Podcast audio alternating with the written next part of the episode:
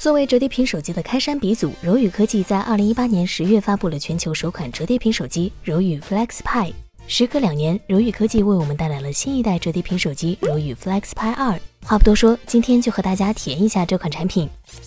特立独行的外观设计。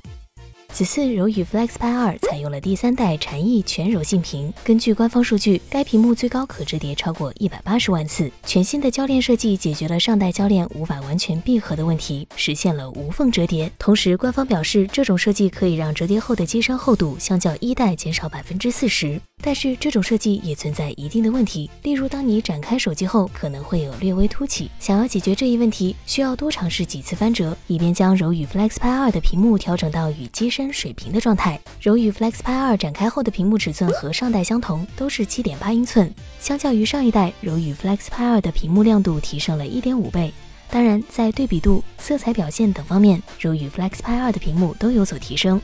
机身背面采用了阳极氧化超镜面抛光工艺和纳米结构光学镀膜工艺，看起来十分惊艳。闭合状态下，柔宇 Flex Pi 二的主屏幕为五点五英寸，辅屏为五点四英寸，屏幕比例分别是十六比十和十六比九，整机重量为三百三十九克。闭合后的机身尺寸为八十九点四乘一百三十三点八乘十二点八毫米。为了提高持握体验，屏幕边缘特意采用三 D 曲面玻璃工艺，单手握持也能有顺滑的手感。定制化的人机交互方式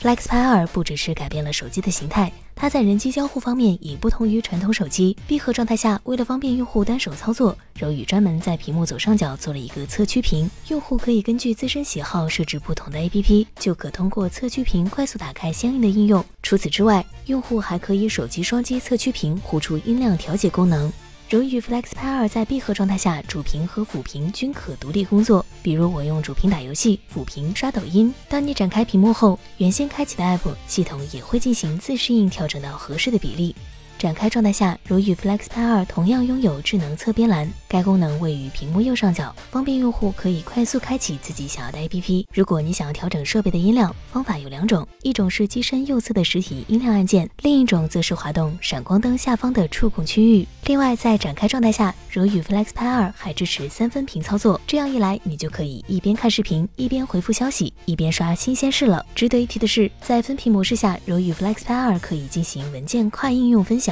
例如，直接将照片拖拽到正在编辑的文档中。此外，柔宇 Flex Pi 二已与多款 APP 进行适配，因此用户不必担心软件的兼容性问题。性能与拍照体验。柔宇 Flex Pi 二搭载了骁龙八六五处理器，支持五 G 网络。我们手上这部是八加二百五十六 GB 的存储组合，最高可以选择十二加五百一十二 GB 版本。骁龙八六五的性能，想必大家都已经知道了，我也不必多说了。接下来玩手机杀手原神测试一下，柔宇 Flex Pi 二也能够在大屏模式下以三十 FPS 流畅运行。续航方面，柔宇 Flex Pi 二配备了四千四百五十毫安时的电池，支持最高二十七瓦快充，官网赠送的快充头为十八瓦，实际使用一天下来没啥问题，基本上是一天一充。拍照方面，柔宇 Flex Pi 二拥有四枚摄像头，分别是六千四百万像素主摄、三千二百万像素人像镜头、一千六百万像素超广角镜头以及八百万像素长焦镜头。在白天光线充裕的环境下，六千四百万像素主摄直出的样张色彩、白平衡和曝光也较为准确。默认相机模式拍摄的样张解析力依旧很强，墙面上的纹理细节还原的也很到位。超广角模式下，你可以获得一百一十六度的取景范围，样张两侧并没有看到明显的畸变。柔宇 Flex Pi 二的相机默认有零点六倍、一倍和三倍三个焦段，即使是在三倍焦段下拍摄的样张，同样拥有不错的解析力。开启夜景模式后，哪怕是在室内光线偏暗的环境下，柔宇 Flex Pi 二也可以将取景框中的画面还原出来。右侧灯牌的高光部分没有溢出，控制的还算不错，整个画面看起来很纯净。总结。